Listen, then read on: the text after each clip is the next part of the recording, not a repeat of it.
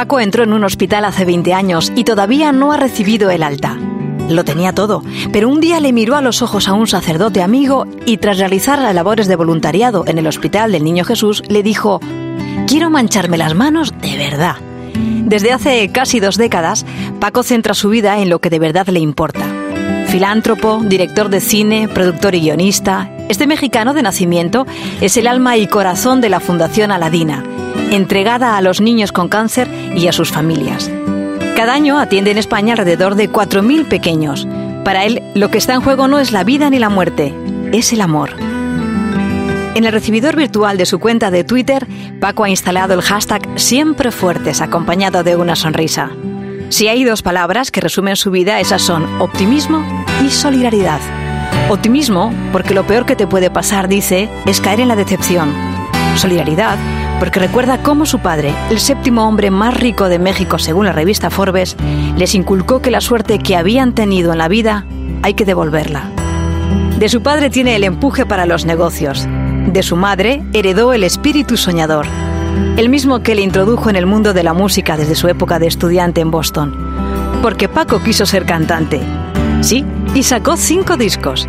Quiso ser director de cine y consiguió que una de sus películas tuviera cinco nominaciones a los Goya.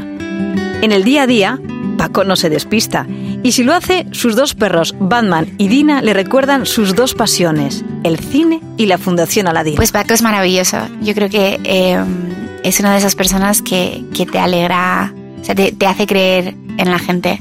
Y, mm, me alegro mucho de, ya no, no solamente porque nuestras familias fueran amigas, pero sí de haberle encontrado en el camino. A Tamara también le encantan los niños.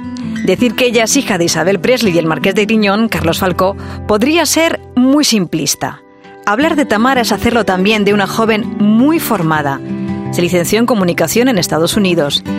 Después estudió moda en Milán y en la Escuela de Negocios ISEM en Madrid. Tamara tuvo su primer contacto con la moda trabajando en Inditex, pero enseguida cambió la ropa por el vino y en 2005 se implicó en el negocio de su padre. De los caldos se pasó a la organización de eventos en el Rincón, el palacio que regentaba su progenitor. Un padre de ojos oscuros, como ella siempre recuerda. Cuando en 2018 debutó como diseñadora, su humildad se le llevó a pedir paciencia porque dijo que estaba aprendiendo. Su amor por la moda le ha seguido durante toda su vida, pero ha sido intrínseco al amor por la belleza, porque asegura, la belleza es un reflejo de Dios. Pues Tamara es eh, una mujer eh, guapa, pero muy bella por dentro. Em, tenemos la gran suerte de que se ha vuelto muy famosa, en el buen sentido, y que em, es una representación perfecta de, que se puede tener fe y ser feliz y vivir como cualquier otra persona. Y la cuento como una de mis buenas amigas. Ni Paco ni Tamara ocultan su fe. En el caso de ella, su conversión comenzó tras leer la Biblia en el verano de 2011 y desde entonces demuestra que se puede compaginar el glamour que le rodea con ganar la cuarta edición de Masterchef Celebrity, con rezar el rosario y con acudir a misa todos los días. Reconoce que su madre es la persona más importante de su vida. Siempre lleva consigo la medalla que le regaló por su primera comunión. Sostiene que ser soñadora, sin trabajar, no funciona. Que el hombre se enamora por los ojos y la mujer por los oídos. Quizá por eso es firme defensora de que una sonrisa vaya acompañada de cierta sonoridad. De la misma espontaneidad que la llevó, por ejemplo, a regalar al padre Ángel una hucha gigante llena de monedas de dos euros que ella coleccionaba. Hoy Tamara y Paco detienen su mundo unos minutos para hablar sin guion del mundo, de lo que nos rodea. Diálogos en Navidad. Tamara Falcó, Paco Arango. Cope, estar informado. Bueno, Tamara, yo tengo que empezar porque yo te llamé y te dije, oye, Tamara, ha surgido este programa tan bonito que hacen en la COPE y apúntate conmigo. Eso es así. así. y no lo dudé. Y no lo dudaste, la verdad es que no tuve opción. Vamos a contar que también venía a contar, había ocurrido algo, lo voy a contar, lo voy a contar. Había ocurrido una cosa muy, muy ahora muy graciosa, pero eh, y yo quedamos a, almorzar, eh, yo muy ilusionado, peinadito, y, no llegaba Tamara, y no llegaba. Como un caballero, pues esperé hasta que llegó un momento dado que era alarmante el retraso. Y la pobre Tamara estaba en mitad de, una sesión de rodaje en pleno maquillaje, tenía que hablar en silencio y me decía, lo siento, lo siento. Es que es verdad que me cambiaron una grabación. Y de verdad que también necesito un personal assistant, ¿sabes? O sea, necesito una. Porque mi. mi eh, no, hay, no hay excusa. No hay excusa. No, fue fue muy terrible, fría, no, pero que conste que es una de las únicas veces que me ha pasado. Y, mm, y te agradezco muchísimo Ay, qué boba. que me hayas vuelto a hablar. Por Dios, fue muy gracioso porque luego me llamó y decía, ¿ya me has perdonado? Le digo, estoy en ello. Estoy- No, yo creo que los buenos amigos cuando tienen esas cosas, esos fopas, eh, son anécdotas divertidas. En Sí. fin, que, que un gusto estar aquí hablando contigo. Igualmente. Yo creo que, no sé, tú y yo no hemos hablado 50 minutos de corrido, pero, pero tenemos muchas cosas en común, ¿no? Sí, yo me acuerdo, fíjate, de los primeros recuerdos que tengo de ti es cuando lanzabas Aladina y, y me acuerdo que fuimos, que era en el casino, Sí, justo. en el casino, justo, sí, que justo. fuimos con mi madre y tu Sí, padre sí, había sí. organizado unas mesas y Así tal. es. Y, y, y me acuerdo que, que mi madre estaba muy impresionada. Oye, ya sabes que nuestros padres eran muy amigos. Muy amigos. Sí, y, y a tu padre le tenía mucho cariño. No que, no que mm, coincidiéramos mucho, pero las veces que coincidíamos era siempre tan amable. O sea, siempre, em, no sé, aprendía, me hacía sentir... eh, o sea, era una persona cercana, era una persona súper importante, pero yo me acuerdo que un día decía, no, no, no, es que soy muy vaga. Y me decía, solamente la gente que no es vaga dice que es muy vaga. Fíjate. Y me acuerdo que eso después se me quedó, se me quedó grabado. Sí. Es que había estado porque él creo que chairman de Tufts o algo así. Sí, justo. Y claro, y me lo, me lo comentó. Y la verdad es que es que era una persona excepcional. Pero bueno, una de las cosas que siempre me decía eh, mi madre, me lo dijo hace poco, y estaría dando palmas con las, con las orejas si supiera que estoy, estoy aquí ahora mismo, se lo contaré. es que es que me decía, es que em, Paco es una persona excepcional. Porque claro, em, eso está, mucho tu está a la ¿eh? vista. No, está a la vista, pero fíjate que, de que ya, o sea, mm, la amistad que tenían, mm, tenían nuestros padres, yo me acuerdo, o sea, me, me decía mi madre, es que no sabes cómo hablaba su padre de él. Ay, qué Eh, bonito. Fíjate. sí. Bueno, tú y yo tenemos, este año para ti, para mí ha sido, bueno, raro para todo el mundo Es que nos verdad, está porque tú escuchando, metemos el COVID, ¿no? Claro, tú también Pero, pero perdimos ambos a nuestros padres. Es verdad. Este Es año verdad. sí, o sea, empezaste tú, Sí, sí. empezaste tú diciéndome, Paco, cuánto lo siento, cuánto lo siento, cuánto lo siento, y, y de repente nos topamos con la misma realidad del otro lado de la cancha de tenis, ¿no? A mí me encantó, me encantó tu mensaje porque solamente, o sea, frente a todos los pésames, después espe- esperaste eh, Sí, el tiempo correcto, que es verdad que, que hay veces que hay una avalancha de mensajes y de repente hay silencio. Y Sí. me mandaste solamente una frase que ponía llueve, Sí, sí, llueve. sí. Y es tan descriptivo, ¿no? Cuando pierdes a alguien, o sea, se nota, se- o sea, es, es- es muy difícil explicarlo, pero es verdad, es que llueve, ¿no? Es llueve Sí, en el Sí, corazón. ha sido, ha sido muy raro, ¿no? Muy raro. Am, ¿Tú te esperabas la- la- que tu padre falleciese? Hombre, no, mi padre estaba lleno de vida. Está lleno de vida, De hecho, yo ¿verdad? estaba hablando con él el jueves eh, y, y estábamos hablando, un- una prima nuestra se casaba y tal, y, y él decía, no, yo es que tengo que ir, tal. Y pero papi, meterte en una boda de 800 personas me parece una barbaridad. Claro. Eh, ahora mismo, fíjate, esto eran los principios. Y, mm, y la verdad es que no, hasta, hasta cuando le ingresaron, bueno, mi padre se estaba midiendo la temperatura con el dedo. O sea, ¿fue el COVID? Fue el COVID, Fue el COVID. fue el COVID. Fíjate. Eh, pero él era de esa generación que, que nunca quiere estar enfermo. O sea, aunque estén Claro. enfermos, no quiere ir ¿Qué a un años tenía médico. tu padre? Mi padre tenía 82, 83 82. creo. Sí. 83, sí. Pues fíjate, el mío tenía 87, 88. ¿Sí? eh, y estábamos muy mal acostumbrados porque vengo de, yo vengo de familia súper longeva. Mi abuelo 100. Ah, ¿de verdad? Sí, su, su- su hermano que murió también lamentablemente este año, pero tenía 95, o sea, todos así. Sí. Y mi padre era un roble. Sí. Sí es cierto que llevaba una temporada flojo. Y, y un jueves eh, decidió hacerse pruebas ya más serias, ¿no? Parece había algo. ¿Sí? Y ahí le detectaron cáncer de páncreas. ¿Y el cáncer de páncreas es definitivo? O sea, Bueno, Es- eh, Tamara, no, o sea, el es, el, es de los peores, pero, ¿Sí? pero escucha lo que pasó. Entonces, eh, la idea es que nos empezamos a hacer la idea que iba a ser un año. ¿no? Claro. ¿Sabes? Pues el domingo, el domingo, tres días más tarde, eh, en una- un procedimiento absolutamente de protocolo, de- de- no voy a entrar en detalles, pero una tontería, eh, ahí se dieron cuenta que, que no había nada que hacer. Vale, pero que no hay nada que hacer. Es verdad que, por ejemplo, yo he tenido otra muerte cercana y, y te, te hablan al principio de semanas, de meses.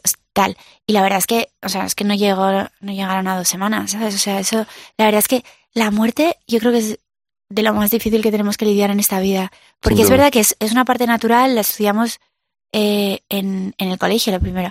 Nosotros nacemos, crecemos, nos reproducimos y nos morimos, ¿no? Es como de las primeras sí, cosas sí. que aprendes en el cole. Sin embargo, la muerte, o sea, no forma realmente parte de nuestras vidas y no deja de chocarnos. Sin duda. Tú sabes que yo soy, yo soy eh, cristiano, pero una de las cosas que más me chocó en Tailandia en un viaje es que entré a un templo y aprendí de la rueda budista. La rueda budista son cuatro, esto se lo puse a mi padre cuando se enteró que estaba muy malito. ¿Sí? Y era, son cuatro símbolos. Es naces, no, sí, naces, vives, te enfermas y te mueres. Y yo decía, qué mal marketing, ¿no? O sea, nosotros es, aquí pero- nosotros no nos no se quiere morir nada, pero ahí llegan un poco a la aceptación de que están llegando esas fases, ¿no? No, pero por ejemplo, mi cuñado, que también falleció a principios de septiembre, nunca había ni bebido, ni, ni, ni fumado, ni nada, y se murió fulminantemente. A Fíjate. 56 años. o Es sea, verdad. Eso no fue necesariamente, sí, no necesariamente, o sea, lo que tiene la enfermedad y en, y en el caso de mi padre, desafortunadamente, no fue así, porque estábamos viviendo una, una situación muy, muy especial en España, pero, pero es verdad que normalmente lo, lo bueno que tienes en la enfermedad es que puedes, tienes tiempo para despedirte de la persona. Y al ver también el deterioro, eh, hay veces que dices, esa persona pare de sufrir, ¿no? Hay un, hay una forma de- que es la esta de amor, ¿no? De, de por favor, que no quiero que sufra Claro, más y tal. Claro. Sin embargo, es verdad que cuando algo es tan fulminante es muy difícil Sí. Explicarlo, ¿no? O sea, es muy difícil. Sí, bueno, yo, yo, bueno, tú y yo tenemos la suerte de, de- de que tenemos fe. Ahora, si te parece, hablamos un ratillo de eso, porque Venga. yo creo que es importante. Hombre, yo sin la fe, o sea, con todo esto, No, no. o sea, pero, pero con todo esto, pero hasta cuando me despierto por la mañana y. Por todo, tal, por o eso, sea, por, todo, por todo.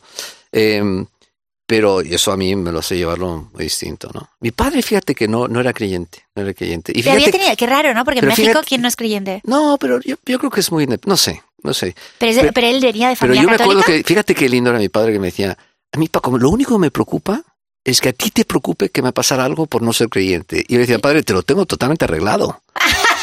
te tengo una suite, te tengo el hotel adecuado, o sea, Yo he ofrecido muchísimo por ti, ¿no? tengo todo arreglado, ¿no? Claro, claro. Pero bueno, vamos a hablar de algo que no sea... no, pues ah, eso, eso yo creo que es algo que nos preocupa a todos los creyentes, ¿no? Con la gente que queremos. Sí, es que eh, evidentemente tienes un, co- o sea, te, te das cuenta de, de el esfuerzo que supone, o sea, porque ves a gente maravillosa, eh, a gente que, que tiene un montón de sacrificio. Y no es que alguien sea mm, malo o bueno, es simplemente esa noción de que Dios existe, ¿no? O sea, yo cuando cuando Jesús dice em, amarás a Dios sobre todas las cosas y al prójimo como, como a ti mismo, ¿no? Y en eso se, o sea, se reducen todos los mandamientos. O sea, hay mucha gente que quiere muchísimo al prójimo, pero es verdad que a Dios sobre todas las cosas cuesta, ¿no? Porque, porque, porque bueno, Por eso yo cambia la suerte. noción brutal. Mi padre era un, un ser muy intelectual, era un buen hombre. O sea, yo, yo siempre creo que, que Dios es mucho más benevolente. Ah, eso definitivamente. Yo me acojo siempre a eso. No, no, sí, menos mal.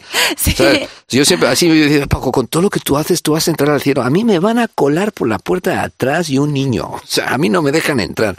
Pero sí creo que es mucho más benevolente Dios de lo que piensa. Y yo creo que Ah, Dios, bueno. Dios vio el corazón de mi padre, eh, que no paraba de ayudar, y, y eso es lo importante. ¿no? Mm. No, y es verdad que ninguno sabemos porque, porque vemos las vidas desde fuera, ¿no? Pero que al final, eh, a mí muchas veces también me han dicho, ay, pero lo tienes todo, tal. Yo antes de mi, de, mi conversión me decía mi madre, es que lo tienes todo, ¿por qué no eres feliz, no? Tal. Y es verdad que esas cosas, o sea, cada uno sabe por qué lleva su cruz o, o tal. Y hay, y hay gente que tú piensas que lo tiene todo y que sonríe mucho y tal, pero hay una parte espiritual que, que no es evidente. Sí. Y entonces, eh, la verdad es que eso, sí, para mí la fe, lo que tú decías antes, la fe ha sido fundamental en todo esto. O sea, yo saber que esto no es un adiós con mi padre, sino que es un hasta luego. Exacto. O sea, eso, Bueno, imagínate yo con los niños, porque yo, en el cáncer infantil, 80% de los niños se curan, pero hay un 20% que lamentablemente no. ya. Eh, yo estoy aladina, no solo hablar de ello porque no es algo como que no es, no es para escucharlo, pero el mejor trabajo que hace Aladina es en ese 20% y es donde yo estoy más presente, ¿no? Sí, Y yo sin la fe que tengo, eh, no podría. claro. O sea, no podría, no podría. Y además, te digo una cosa, ya lo hablaremos tú y yo luego, pero, pero yo he visto milagros. Hombre, yo veo milagros sin parar. Sí, sí, sí. Pero, o sea, es decir, nadie flotando, que nadie piense que, que estoy fumando algo, pero yo he visto cosas que sin lugar a duda, todos esos niños que se me han ido, que son muchos, demasiados, me han hablado más o menos de lo mismo. Y eso, y, ¿Es y no eso se conocían entre en, ellos. en Mactub? Sí, sí, sí. Fíjate. Yo he tenido experiencias. Para los que no lo sepan. Mactub es su película que es maravillosa. Sí, fue mi primera película. fue mi sí. primera- Y Maktub es una palabra que significa coincidencia divina en árabe. Ah, fíjate. Sí, la única que se, se, se asemeja un poco es serendipity en inglés. Sí, ¿vale? sí, sí. Eh, Y en México hay una que es preciosa que es diosidencias. Diosidencia, aquí lo utilizamos en vez de coincidencia, porque Sí, mucha gente piensa, ¡ay, qué coincidencia! De coincidencia nada. No, diosidencias. Sí, diosidencias. Y, y, y, y- y cuando tú trabajas con niños con cáncer, las, las diosidencias, las coincidencias son absolutamente el pan de cada día, ¿no? Y solo os cuento una. Cuando yo eh, le llamo al médico, al doctor Madedo, del Niño Jesús, y le digo, mira, tengo el dinero ya a través de la película para hacer el centro de trasplantes que queríamos hacer, ¿Mm? me dice, vámonos a Valencia porque nos esperan la doctora de Valencia para hacer el centro ahí. Y yo le dije, pues doctor, estoy, te, te llamo de Nueva York, porque me, me he enterado en Nueva York, o sea que tendrá que ser la semana que viene. Como lo estoy contando, en el hotel Four Seasons de Nueva York, bajo al lobby, como voy a toda prisa, me como una hamburguesa en la barra del hotel y empieza una conversación, dos personas a mi derecha. Resulta que una de esas dos personas era español.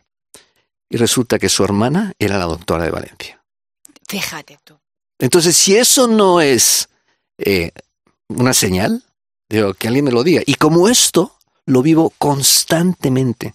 Pero lo bonito de todo esto es que tú también estás abierto. Porque muchos, mi- hay, hay, hay muchos milagros. Sí. O sea, hay mu- pero, eh, nada que ver con esto, pero yo te iba a contar que mi padre estaba muy preocupado en un momento dado por la cosecha, ¿no? En el campo. Decía, no, que no había llovido, que no había llovido. Entonces nosotros tenemos una capilla en el campo. Le dije, papi, yo voy a rezar el rosario, porque iba a pedirle que rezara el rosario era un poco tú. Pero, Sí. digo, voy, a, voy a rezar el rosario. Pero tú, o sea, ponle flores a la Virgen eh, todos los días y todo eso. Y entonces eh, me estoy saliendo del campo y me llama mi hermana diciendo, no te lo vas a creer. Está lloviendo, hay una nube justamente encima de la cosecha Fíjate. que está cayendo justamente ahí. Claro, yo, o sea, gracias, gracias, o sea, súper emocionada. Y cuando volví al campo, no había flores en la capilla, estaban pochas, eran las, las que yo había dejado. Entonces dije, pero papi, ¿cómo, o sea, cómo ha pasado esto? Tal, y me dijo, entonces como que lo descartó y me dijo, no ha llovido lo suficiente. Fíjate. O sea, No. yo creo que hay cosas que tú lo intentas explicar. O sea, y intentas ver, o sea, que Dios está presente en tu vida, que Dios te quiere, que, que si hay un día maravilloso, un sol, o se te cruza un pajarito, o tal, hay pequeñas cosas que tú puedes ver, ¿no? Sí. Eh, en, en el día a día, un, un acto bonito, un, o sea, hay muchísimas Yo cosas, creo, yo creo que uno de los pero tienes que poder verlas. Yo no sé si te pasa, pero una de las eh, cosas frustrantes de alguien que, que, que tiene mucha fe, o sea, yo soy, yo soy como, yo creo en Harry Potter, lo mío es tremendo, ¿no? Entonces- Harry Potter. ¿Cómo que crees en Harry no, Potter? quiero decir que mi fe es verdaderamente infantil en el sentido que, que, que, que tengo una cercanía brutal. Entonces, Bueno, es que dicen sed como niños, yo también. por eso, pero toparte con, yo, yo estoy rodeado de gente que, que, pues, que agnóstica y atea, ¿no? Sí. Y, y es, y es a veces es muy frustrante, ¿no? Porque, o sea, es decir, ¿Me que lo que dices su- o me lo no, te lo cuentas? cuento, pero, o sea, que no suene prepotente al que me escuche. ¿Has visto la vida de Pi? Sí, cómo no. Pues la vida de Pi, yo siempre, o sea, hubo un momento que digo, es que soy Pi. ¿Tú te acuerdas de esa escena? Que, de esa escena en que todo el mundo se está ahogando Sí. y que él está sobreviviendo, no sé qué tal, y está todo el mundo ahogándose. Yo, pero si es que, o sea, soy Pi y resultó súper frustrante en un momento dado, ¿sabes? Porque era como si estuviera de mi mano y yo decía, pero no lo veis, no lo veis. Pero claro, yo soy conversa y yo sé perfectamente lo que es estar en el otro lado y no ver, o sea, no ver las iglesias, no ver los pequeños detalles, no ver tal, o sea, yo sé lo que es eso, sé lo que es eso, o sea, es un horror. Primero, no, no volvería a eso eh, nunca, pero que es verdad que, que em, es, es que es un don. Sí, Es no, es es, es, sí, la verdad es que ah, yo, yo tuve el don de la fe desde pequeñito. ¿De verdad? Sí, no me lo ¿Nunca inculcaron. lo perdiste? Nunca. ¿Pero fuiste a colegio también de...? No, ¿No? no, hice mi primera ¿Tu comunión. madre? Y luego fue muy gracioso porque hice mi primera comunión a los, eh, bueno, como todo mundo. Y luego hice mi confirmación a los 30. ¡Ah! ¡Yo también! No. pero escu- no, pero escucha lo que me pasó a No, mí. escucha después lo que me pasó. a mí. Porque yo, en mitad de la confirmación, claro, lo hice en el colegio de la hermana de mi novia. ¿Sí? Y la gente se suele confirmarse antes A de casarse. tres- ¿no? ¿sí? Y a mí de repente, en mitad de la confirmación, dije, a ver si todo esto parece como que yo estoy tratando de mandar una señal. ¿Sí? Y no lo era, era simplemente que yo quería dar un acto de decir, ahora yo en mi coherencia emocional. eh, Y te agobiaste por eso, por el que me me... agobié me- un poquito con Te agobiaste. Hice un Woody Allen ahí en mitad, ¿no? Te- Tenía cara en la foto de, uy, Bueno, yo te iba a contar una historia un poco distinta. Yo me acuerdo, entonces eh, me empieza a convertir, no sé qué, ya tal, voy a primer retiro, tal, y al año ya decido que me voy a confirmar. Y entonces voy al sacerdote al lado de casa de la Sagrada Familia y le digo, no, yo es que quiero hacer catequesis. Y me dijo, mira, aquí los de catequesis que tenemos son, tienen ocho años. no, es, tan sencillo, tal. Total, que estoy andando al lado de mi casa, yo vivía por ópera. Bueno, sí que claro, al lado de casa de Fabriz. Bueno, total, que estoy andando por ópera y veo confirmación para adultos, no sé qué, un cartel gigante. Y yo, oh, y allí fue co- como conocí a los del camino. Total, que eh, me metí a hacer la confirmación ahí y a mí, a mí me cambió la vida. De repente entra una señora el, el primer día y empieza. Yo me quise morir. Yo me quería morir. Y este señor apuntando al, al crucifijo me cambió la vida. Entonces empieza a contar cómo ella venía de un pueblo, llega a Madrid, ella no pudo estudiar porque, porque, mm, porque bueno, mm, no, no se lo podía permitir su familia, entonces llega a Madrid, empieza a ser costurera, estaba súper infeliz y tal. ¿eso es una de las personas que se confirmó contigo? No, es- era catequista ella. Ah, es la catequista. ok. Sí, ella contó su, contó su historia. Y entonces, resulta que em, de repente dice, eh, dice esta señora que llegó a una iglesia y el, el- uno, o sea, su futuro marido Tamara está en un gesto de tocar la guitarra, señores. Sí, y era el señoras, que estaba para, para tocando- aquellos que no la ven. es el que estaba tocando la guitarra. Y a partir de ahí, a través de él y tal, ella descubre su fe. De repente descubre realmente lo que es el amor de Dios. Sí. Eh, esto, y le, le cambia la vida. Y tenía unas frases súper graciosas. Decía, pues yo cuando me enfado con mis hijos digo, oye, que son tus hijos, ¿eh? Y le hablaba a Dios, ¿sabes? O sea, que son tus hijos, ocúpate tal. Y entonces, es verdad que esta señora a mí me pareció muy liberador. O sea, eso de la idea de la cruz, ¿no? O sea, yo siempre venía de un mundo que todo tenía que ser perfecto, tal, y que nadie estaba muy en contacto con sus emociones, ¿no? Era todo felicidad, todo tal, o felicidad entre comillas. Y sin embargo, llegar y que de repente una señora diga que se quiso suicidar a un, lo iba a decir en inglés, a un montón de extraños, ¿sabes? En una sala, dije, pero ¿cómo, cómo tiene esa fuerza, ¿sabes? De decir eso. Bueno, el caso es que se- siguieron ahí, eh, la verdad es que fantástico mi grupo y tal, y ese año decidió el obispo que todos los, los de confirmación nos íbamos a confirmar en la esplanada de la Almudena. Mi, mi bautizo, mi primera comunión, habían sido como con coros en el campo, o sea, todo muy reducido tal. Y digo, en casa me voy a confirmar en la esplanada de la Almudena, como con otros, no me acuerdo cuántos éramos, 300 personas o tal. Y me dijo mi madre, ¿no puedes hacer nada normal? no, puedes hacer, no puedes hacer nada como el resto. Oye, pues mira, te voy a contar, te voy a contar un, un, un- un caso que se puede contar que es, es- es conocido entre nosotros en el Hospital Niño Jesús. Había un niño que estaba con, un- con un tumor nefasto y, y seguramente esa noche era la noche que nos iba a dejar. Sí, Eh, tan así que una familia trajo un cura y al día siguiente seguía con nosotros. Entonces la abuela en silla de ruedas se lo llevó por el Hospital Jesús y lo metió a, a la iglesia. Bueno, no es una, no es una Sí. capilla, es una cacho iglesia lo que hay ahí. Y, y el niño que todavía no ha hecho la primera comunión miró a la Virgen y dijo, mira mamá, soñé con esa señora y yo me quería ir con ella y me ha dicho que me tengo que quedar. Uy. Y ese, ese chico sigue con nosotros. qué bonito. Sí, sí, no, increíble, sí. Soñé con una señora. Sí. Fíjate. Diálogos en Navidad. Tamara Falcó, Paco Arango. Cope. Estar informado. ¿Sabes dónde acabo de estar? ¿Dónde? ¿Tú que eres mexicano? En Guadalupe. Tú sabes Es que a mí el me año- llaman el mexicano y yo sinceramente, o sea, Es que te iba a nací- ya tengo un acentazo. Y en No. México me llaman el español y aquí el mexicano. Y yo soy, cuando voy a Asturias, soy como Cuntaquinte buscando a mis antepasados. Porque, pero, Pero- no se me quite ese acento. Pero una cosa, ¿pero tú naciste en México? Yo nací en el DF. ¿Y cuando, y cuando Cinco os- años, a los cinco años. A los y la cinco gente me años. llama y dice, oye Paco, voy a México, ¿qué hago? Y digo, no tengo, No tengo ni idea. idea. Es como yo con Filipinas. He estado dos veces en mi vida. de todo el mundo, Pero tú eres muy filipina y yo, bueno, o sea, sí, sí, de ascendencia y todo eso, pero nada que ver. Sí, Oye, sí. cuando estuvimos en el, cuando empezó el COVID, ¿Sí? tú y yo, y bueno, yo me uní a un grupo tuyo que tenías de WhatsApp, Sí, Urbi et Orbi. Urbi Torbe, que era gente ayudando a muchas cosas que yo acababa ayudando a unos de, de las madres, Exacto. eh, que al final me he visto con él, nos hemos mucho Fundación amigos, ¿no? Madrina. Fundación Madrina. Sí. Es una fundación para los que nos escuchan que es maravillosa, que es, o sea, acogen a madres, eh, a madres muy jóvenes o potenciales que, Sí. Que están quizás pensando en abortar o incluso que tienen un bebé muy joven, ¿no? Sí, Y que no les pueden mantener, ¿sabes? En riesgo de exclusión y- la verdad es que es una gran fundación por si alguien quiere mirarlo. Pero bueno, ese Sí. grupo fue muy emotivo porque yo, la verdad es que esa gente no los conozco yo. Yo No, me, claro. me- me- me- me colaste ahí Te colé allí, sí, ayudaste un el- montón, también ayudaste al otro sacerdote. y estábamos Sí, ahí sí. con todos con el fusil viendo de qué forma, ¿no? Es que era difícil porque además había un montón de, o sea, era, había un sentimiento de impotencia, ¿no? Porque Sí. muchas veces querías colaborar, pero no sabías cómo. Mm. Y entonces es verdad que, que al final Dios provee y tal, y, y entre unos y otros, o sea, eh, eh, se creó este grupo. Y, y bueno, pues unos encontraban quesos, ¿te acuerdas? Los Sí. mandaban a los hermanos Arzábal, tal. Y te acuerdas, Eh, eh, a mí me acu- o sea, hubo era chule del Banco Bueno, que cuando nosotros encontramos, me acuerdo, dos camiones de comida eh, en Málaga y nadie nos, lo- nos los quería aceptar. Eh, y entonces al final encontramos esta fundación que, que, mm, que bueno, que es una fundación de, de un, un- señor ahí, de las barriadas y tal, Correcto. Ah, que que- hablé con él también, sí. también con Chule. sí, sí, sí. Y entonces eh, lo, lo recogió él y lo repartió. Y hay veces que hay cosas tan sencillas, ¿no? Que, que dices tú, pero si es que yo tengo la comida.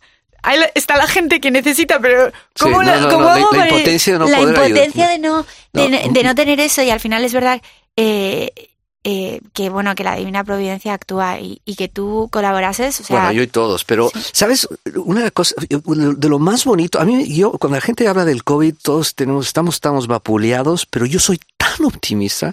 Recomiendo una página que está en inglés, pero que se llama The Good News Coronavirus, que solo salen cosas buenas. Ay, de- me encanta Solo eso. salen cosas buenas. ¿Sabes? Eh, eh, no sé si se puede hablar de otras radios en este. vale. Radio María Sí. eh, eh, tiene, tiene un programa que se llama Mucha Gente Buena. Sí. Y es que es verdad que muchas veces estamos con todos estos inputs negativos y tal, y hay un montón de cosas maravillosas sucediendo. Yo creo que de esta vamos a salir. eh, yo claramente estamos a finales del, de este año que ha sido muy raro, muy malo. Pero yo creo que de aquí a un año nos vamos a empezar a dar unos achuchones de mucho cuidado porque, porque vienen las vacunas y yo creo que vienen otro tipo de mejoras. Vamos a poder hacer pruebas, poder estar más en- con nosotros, o sea, en, reuniones, más gente. Entonces yo creo, yo soy muy optimista que esto que hemos vivido, eh, que lamentablemente lo hemos vivido, nos va a transformar en, en una sociedad más, más benévola, más, más, más, más generosa, ¿no?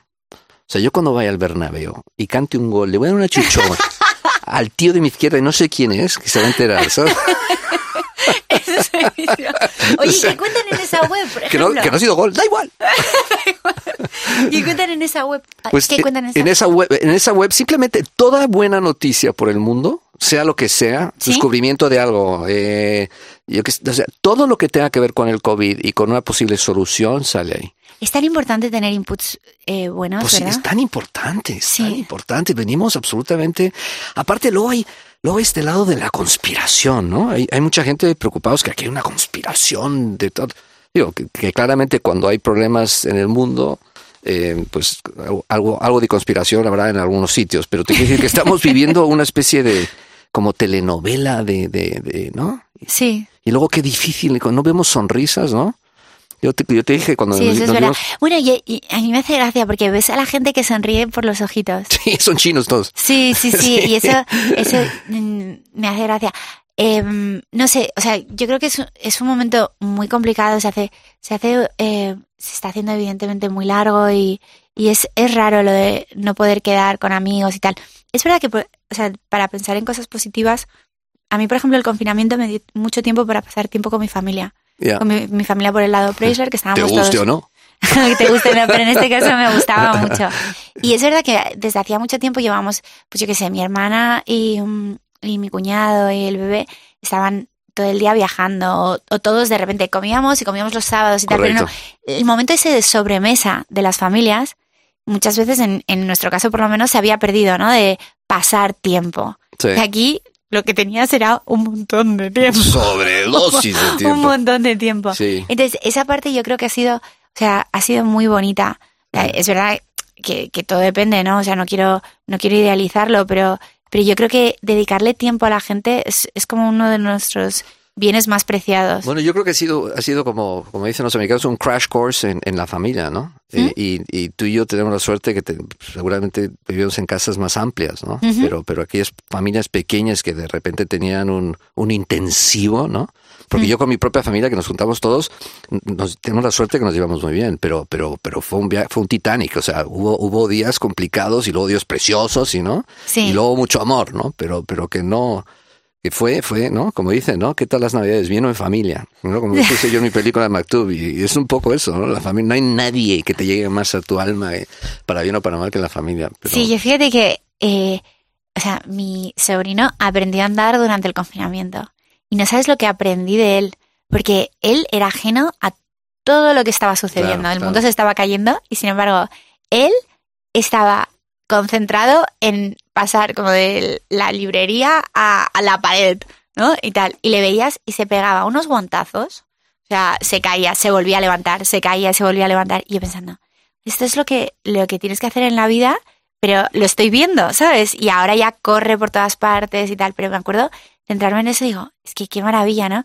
Ver, mm, yo qué sé, la inocencia de un niño, cómo se lo toman todos, ¿sabes? Cuando te sonríen y tal. Y la verdad es que, es que a mí eso me llenó muchísimo. Eso de los inputs positivos, yo creo que, que hay que buscarlos incluso en los momentos más duros. Hay, han salido grandes cocineros, por ejemplo, durante el confinamiento. Sí, sí, totalmente. Totalmente. Y un montón de gente, gente guapa dicen, porque como hay mascarillas, ¿sabes? Bueno, a mí ¿sabes lo que me pasa? Hay mucha gente que es que no me imagino cómo es el resto de su cara. ya. O sea, y cuando se quitan la mascarilla digo, no puede ser. Sí, Digo, sí, no sí. me lo había imaginado para nada que iban a ser así. O sea, para bien o para mal, claro. Sí, sí, sí. No, pero oye, lo de los niños es increíble, porque los niños es que son un ejemplo a todo. Eh, lo han vivido como si nada. Hmm. Eh, para ellos, y los niños con cáncer, yo siempre digo que han sido los expertos del confinamiento toda la vida. ¿no? Claro. Yo me acuerdo, yo eh, con juegoterapia y también contigo alguna vez he ido aquí al Hospital de Niño Jesús. Y em, me acuerdo una niña en concreto que la yo la llevé como una especie de Game Boy o tal. Y, mm, y estaba muy enfadada. Yo intenté hablar con ella y hacía un esfuerzo porque su madre le decía, oye, ha venido a verte Tamara, Sí. tal. Y estaba enfadada porque decía, claro, ella se había curado y había salido, o sea, Sí, y había había vuelto recaído. a jugar con los niños y tal, y después había vuelto y la habían vuelto a meter ahí. Y yo me acuerdo que decía, claro, es muy difícil explicarle a un niño, o sea, que tiene que volver a quedarse dentro, ¿no? Y todo eso. Yo no sé cómo tú lo haces, o sea, cómo... Bueno, yo no, ¿Cómo? yo- es que no queda otra, ¿sabes? No queda otra. Y, y, y los niños, bueno, nosotros en Aladín nos hemos tenido que reinventar porque no podemos ir a hospitales por el COVID. Claro, Entonces estamos haciendo videoconferencias, pero la verdad es que llegando más niños, estamos haciendo hasta con animales, pero hasta con perros, caballos, o sea, hemos hecho de todo. Sí. Ha sido deporte, psicología, am, y es una tragedia, es una tragedia porque estás viendo al niño ahí y no puedes achucharlo, ¿no? Y, y claro. lo- los adolescentes lo llevan mejor, ¿no? Pero ¿qué les, o sea, ¿qué les dices? Por ejemplo, ¿qué, o sea, ¿cómo le explicas a un niño? O, o sea, una, una cosa que sí que, que parece tan injusta, ¿no? O que ellos están, o sea, porque para un niño, ¿qué O sea, haces? ¿Les la explicación, la explicación, bueno, cuando, cu- cuando estábamos en el hospital, la explicación eh, viene lamentable. Yo siempre le, cuando me topo con unos padres que tienen niños, el, el peor momento es cuando primero le, le dicen al niño que tiene cáncer, le dicen ¿Vale? a sus padres, ese es el peor momento. Y yo siempre le digo a los padres en ese momento que me preocupan mucho más ellos que el niño o el adolescente. Me que puede ser. imagino, claro, tú sufres. Porque por, por A o por B, em, ellos logran disipar ese horror de situación como un plumazo y se convierte como en el día al día, ¿no? Entonces, este, y esa es la lección. Y como no me creen, llamo a unos padres que les solté el mismo rollo hace como un mes, porque ¿Sí? habían llegado hace un mes, y le digo, mira, he dicho esta cosa, y dime si te- te- tengo algo de razón, ¿no? Y dice, no, sí, efectivamente, nos lo dijo Paco en su día hace un mes y nos pareció que no. Y, y ese es mi hijo, ¿no? Y lo ves corriendo por el pasillo del hospital o sonriendo y, Ah, qué y- y bueno. son conscientes de que, ¿no? De que lo peor del cáncer es el nombre. Es lo peor. Fíjate, ¿eh? Lo peor, es lo peor. O sea, la connotación que nos tenemos, ¿no? Yo en la segunda película que hice, el- el- obviamente me lo inventé, pero ocurre, digo, que, que, que la niña lo llevaba bien porque el doctor se negó a llamarle cáncer, le llamó regaliz, ¿no? Entonces, entonces la connotación en el cáncer es muy importante porque todo, todos tus inputs tienen que venir de una base que no sea negativa. Qué bueno. Sí. Eso es, eso es, eso es Y muy eso, bonito. eso es muy importante. Sí. Y yo este año he tenido una cosa que me ha pasado que te lo tengo que contar. Usted. Hubo una niña que se llama María. Y en las redes sociales, y si quien nos esté escuchando que lo mire, se llama Siempre Fuerte María. Por eso puse en mi, en mi, en mi, en mi, en mis redes sociales Siempre Fuerte. María, a los 15 años le diagnosticaron eh, sarcoma de Ewing, que lamentablemente es de los malos. Eh, hizo de todo, acabó rodando una película conmigo bailando, tuvo cuatro recaídas. ¿Sí? Eh, en, en abril le dijeron que yo no había nada que hacer, le quedaba un mes de vida y se nos fue, eh, se nos fue a principios de noviembre, o sea, fue, fue, fue verdaderamente increíble lo que, pero fue, Ahora hace un... sí, sí, sí, fue, fue hace, hace- el mes pasado Eh. y, y, y fue, es una chica que verdaderamente a mí me ha cambiado, me ha cambiado porque yo lo había vivido muchas veces lo que le pasó a ella, pero era, te lo prometo, Tamara, era como convivir con un ángel. No creo. O sea, eh, era verdaderamente, era como extraordinario cada vez que estabas con ella, ¿Sí?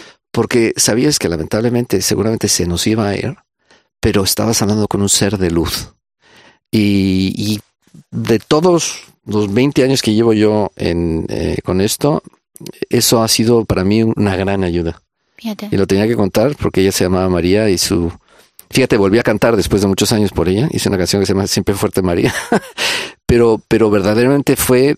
Hay cosas que ha traído el año que han sido buenas. ¿Habías dejado de cantar? Sí, bueno, a ver, compongo, canto, tal, pero ya no, Pero ya, no. pero ya, ya detrás de la cortina. Yo, yo estuve con un niño, bueno, no era un niño, ya tenía 14 años, pero claro, es un niño. Eh, se llama Lucas, que su, su ilusión era, eh, no era, era entre ser famoso y ser modelo. Y entonces, sí, estuvimos con una asociación eh, que, se, llama 160 grados, 180 grados. Ah, sí, ¿Les, les conoces? sí. Y entonces- ¿38 grados? Sí, es 38, Sí, es 38, 38 él es de la mariposa. Sí, sí, sí, Sí, 38 grados, que es 38. preciosa. Que es una fundación que ayuda a, a vidas terminales, ¿no? Gente que, se, Sí. gente que se nos va. Sí, exacto. Una gran fundación. Sí, y entonces eh, me contactaron y tal para irme a sacar fotos con él y, y el niño, o sea, era precioso, o sea, precioso. El, o sea, la forma que, te, lo, cómo lo disfrutaba. Claro. Todo hasta el último segundo yo pensaba, no, yo- o sea, cuando le, le cogías en, o sea, le abrazaba, era nada, eran huesecitos, Sí, ¿sabes? sí, o sea, sí, eran huesecitos y tal. Pero él estaba tan contento y mm, yo le hablé de Lourdes en ese momento dije, pues, ve a Lourdes, Yeah. ve a Lourdes, ¿no? Ese, ese, ese último tal. Pero bueno, no hubo, mm, no hubo suerte. Ay, yo la verdad es que animo muchísima, a, a muchísima gente. A mí Lourdes me, me volvió a sanar también espiritualmente hablando. O sea, yo soy súper devota de Lourdes. Em, y creo que, creo que merece la pena. Oye, ¿desde cuándo estás tú en el hormiguero? Que me enteraron hace poco. Es que como no veo la tele yo. Pues desde septiembre. Wow, qué maravilla. Desde ¿Y septiembre. qué tal la sí. experiencia? Muy divertida. Muy divertida. ¿Ahí es donde estabas cuando te llamé? ¿Cuando no, lo quedamos a comer o no? No, estaba el programa de cocina. Ah, ok. Estaba el programa de cocina que me habían cambiado la grabación. Bueno, qué vergüenza cuando yo coincidí contigo en Masterchef. ¿Sí? A mí no me dijeron qué tenía que hacer. Sí. Y me llevaron, me llevaron ahí por, porque... en- en- Se en notaba, ¿eh? ¡Jo, ¿No? Que- peta! ¡Qué barbaridad! Aparte, llego ahí porque justamente habíamos donado una máquina muy importante para que los niños caminasen en el hospital de Toledo. Y entonces el hospital amablemente me pusieron para... Y pude promocionar mi película. Sí. Pero me acuerdo que, a ver, yo, yo tengo, si, si me, si me indican, yo, yo, yo meto ganas, ¿no? Pero me dicen, ponte aquí, Paco, ponte aquí. Y entonces, en el último momento, en directo, dice, Paco, anima por favor a esta gente que están considerando regular. Y me sentí tan paleto, lo hice tan mal. No, no le contaba a nadie que estaba en verte. Masterchef. ¿Sabes Masterchef? No, no. No, fue un gusto verte. O sea, una cara amiga mientras que le están pegando todo tipo de gritos. Siempre es agradable. Y, ¿y sigues cocinando? ¿Sigues- ¿Ahora cocinas heavy o no? Sí, bueno, eh, si Dios quiere voy a empezar ahora el curso de cordon bleu, Ajá. que estoy muy emocionada. Qué bien. Sí, porque, porque es verdad que es que me, me encanta la ¿A quién cocina. diste el dinero? Se lo di al Padre Ángel. Qué bien. Sí, ¿Sabes que he oído mucho el Padre Ángel todo el COVID? Estuve muy en contacto con él. sí. Eh, y pude mandar muchas mascarillas y muchas cosas. Este, ahí tenemos un gran amigo en común. Sí, es verdad que Es- todos los... Yo siempre digo que el Padre Ángel es como, no sé, como el seleccionador Camacho que teníamos de fútbol. O sea, yo creo que nace y la camisa y la, y la corbata en su posición vienen juntas. Pero es un tipazo el Padre Ángel. Es, es un- maravilloso. Es un tipazo. Es, es un tipazo. maravilloso, es un ángel en vida. y conseguimos un montón de cosas. Yo me sentí tan efectivo cuando arrancó el COVID porque porque pude hacer cosas que quizás otros no podían, porque pero no porque eran peores que yo, simplemente porque no tenía esa capacidad, ¿no? Sí. Y, y una de ellas fue po- poder ayudar mucho al Padre Ángel. Es que además su situación era dramática porque él se hace cargo de un montón de residencias de ancianos. Claro, sí estaba, estaban Entonces, es cayendo verdad, sí, muchísima gente. Sí, sí, sí, es verdad que, que muchos eh, que ayudaban y tal decidieron irse con sus familias. Ah, o sea, que saliste del Padre Ángel, por eso te quiere tanto. con el padre, sí, con el padre Ángel. A, mí- a eh, nosotros eh, nos lo dieron un año, el Masterchef, el premio. ¿Ah, sí? Sí, sí, nos lo Qué dieron. sí, sí, buena. sí. ¿Quién nos lo dio? El, el piragüista, el olímpico. Ah, Saúl Cravioto. Saúl, Saúl, sí. Sí, sí, Qué maravilloso, sí. Pues, pues la verdad es que el Padre Ángel inauguró una, bueno, lo mismo que tiene aquí en San Antón, la iglesia 24 Sí, horas, sí. donde acogen a personas sin hogar y les dan wifi, les tienen duchas para que se duchen y tal, un poco de dignidad. cosas. Fíjate qué cosa tan importante que la gente que nos escucha. O sea, un sitio donde los la gente pobre, la gente indigente puede dejar sus maletas en un sitio un par de horas y que no se las robe, ¿no? Sí, eso. Cosas así. Y ducharse, que Y parecerá una tontería, sí, pero, sí. pero algo tan sencillo como eso, ¿no? Sí. Y bueno, entonces el Papa eh, le pidió al Padre Ángel que la abriera en Roma. Resulta que en Roma tienen un montón de indigentes.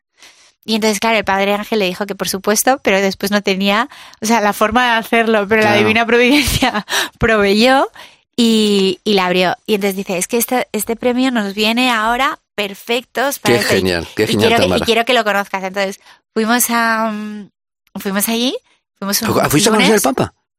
Bueno, Qué espera, es que maravilla. esto va a lo siguiente. No, no, resulta que voy el lunes, voy a Roma, vuelvo el martes, o sea, conozco la iglesia, no sé qué, el Padre Ángel, tal, precioso. Vuelvo el martes y el miércoles me llaman, oye, están intentando contactar contigo los de la Fundación del Papa.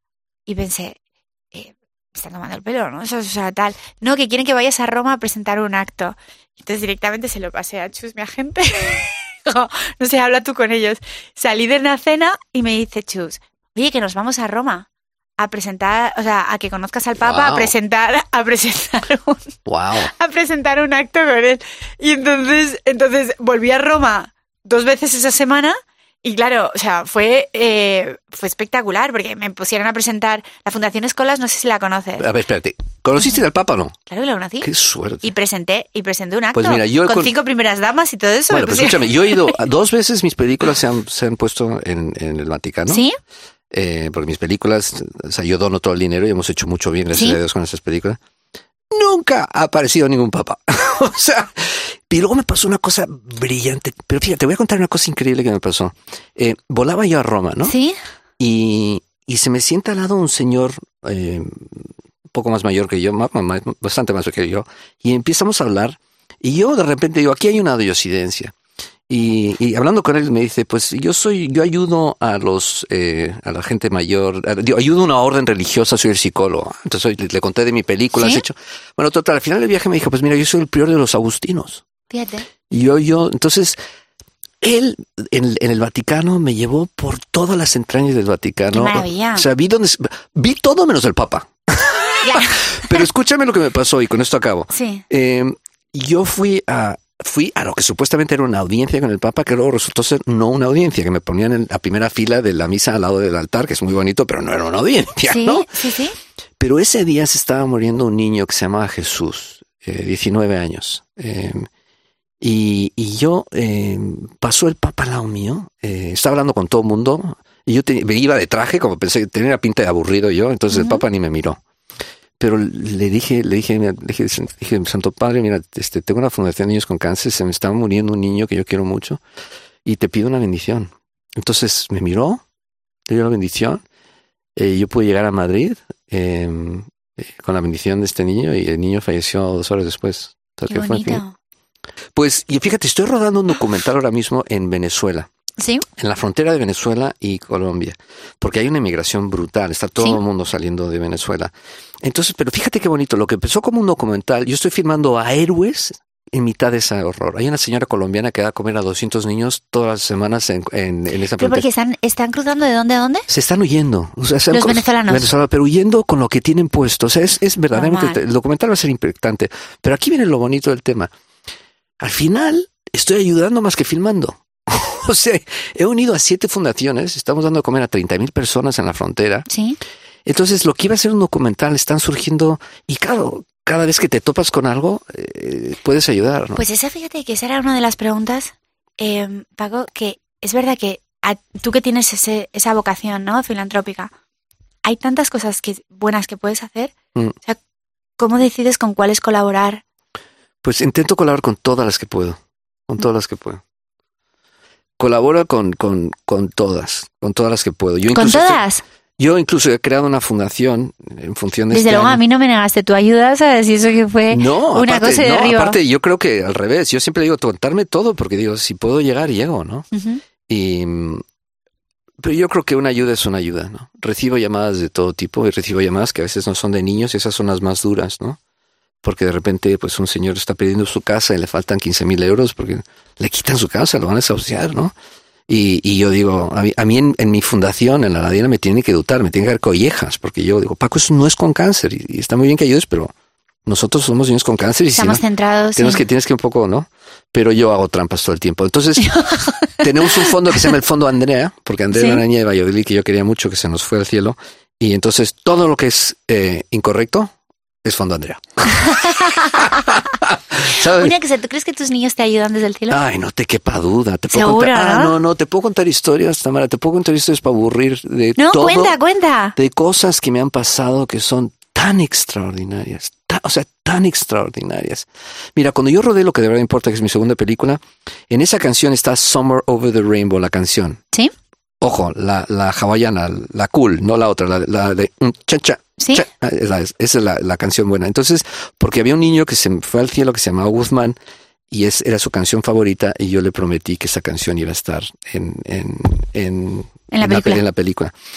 La película, cuando yo era de un curandero que tenía el don de curar, que no lo quería porque era un guaperas egoísta, ¿no? Y una niña con cáncer le dice, mira, yo no creo en los curanderos, mis padres creen que tú puedes hacer algo, vamos a fingir que me estás ayudando porque mis padres le, va, le ilusión, ¿no? Bueno, pues esa, esa, esa niña que me la inventé yo, cuando llegué me enteré que una madre acaba de perder a su hija ¿Sí?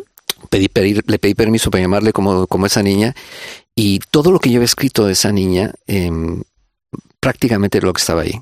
Tan es así que cuando rodamos Summer Over the Rainbow y usamos un poema de esta niña, eh, la madre me contó que era la canción favorita de esa niña que la había cantado en su graduación de high school Fíjate. tres semanas antes de fallecer. Bueno, pues Guzmán, te, prometo que Guzmán ha sido clave del éxito de esa película. Esa película ha sido un éxito en 16 países, número uno en Netflix USA el verano pasado, em, totalmente benéfica y cada vez que íbamos a un país había una señal pequeñita de Guzmán que la consiguió ver bien. O sea que yo estoy rodeado de, de duendes. de Es que duendes. para mí una, una señal que tengo, que también comparto con, con Conrado, son los arcoíris. Y me ha hecho mucha gracia Ah. ver. ¿Tú- tú- tú también? Totalmente. Mira, anteayer estaba yo en el campo, morriña, ya sabes que te, te- sabes, que como nadie me quiere.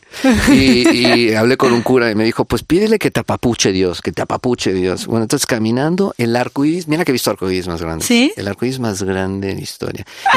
Y, y cuando fui al Vaticano y pusieron mi película, yo le dije a Dios, a ver, no vi al Papa, no pasa nada, pero si tú me das una señal de que aquí hay algo más, y de repente dije, qué vergüenza porque me estás dando tantas señales. Salí por la puerta y el arcoíris más espectacular enfrente del Vaticano. ¿no? O sea que los arcoíris para mí son, Los arcoíris son clave. Tú te sabes la historia del arcoíris, ¿no? a ver, Bueno, pues resulta que, a ver que lo cuente bien, porque seguro que hay algún teólogo escuchando. bueno, pues cuando, cuando y nos vamos a editar. no vamos a editar.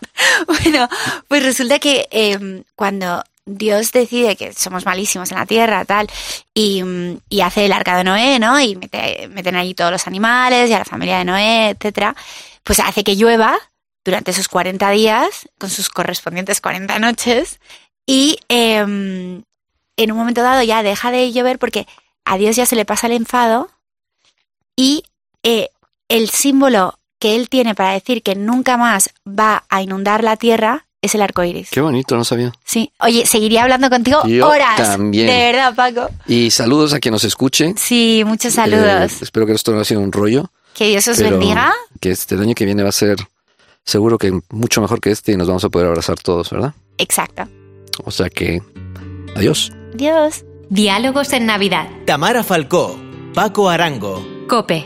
Estar informado. Bendito el lugar y el motivo de estar ahí. Bendita la coincidencia. Bendito el reloj que nos puso puntual ahí. Bendita sea tu presencia. Bendito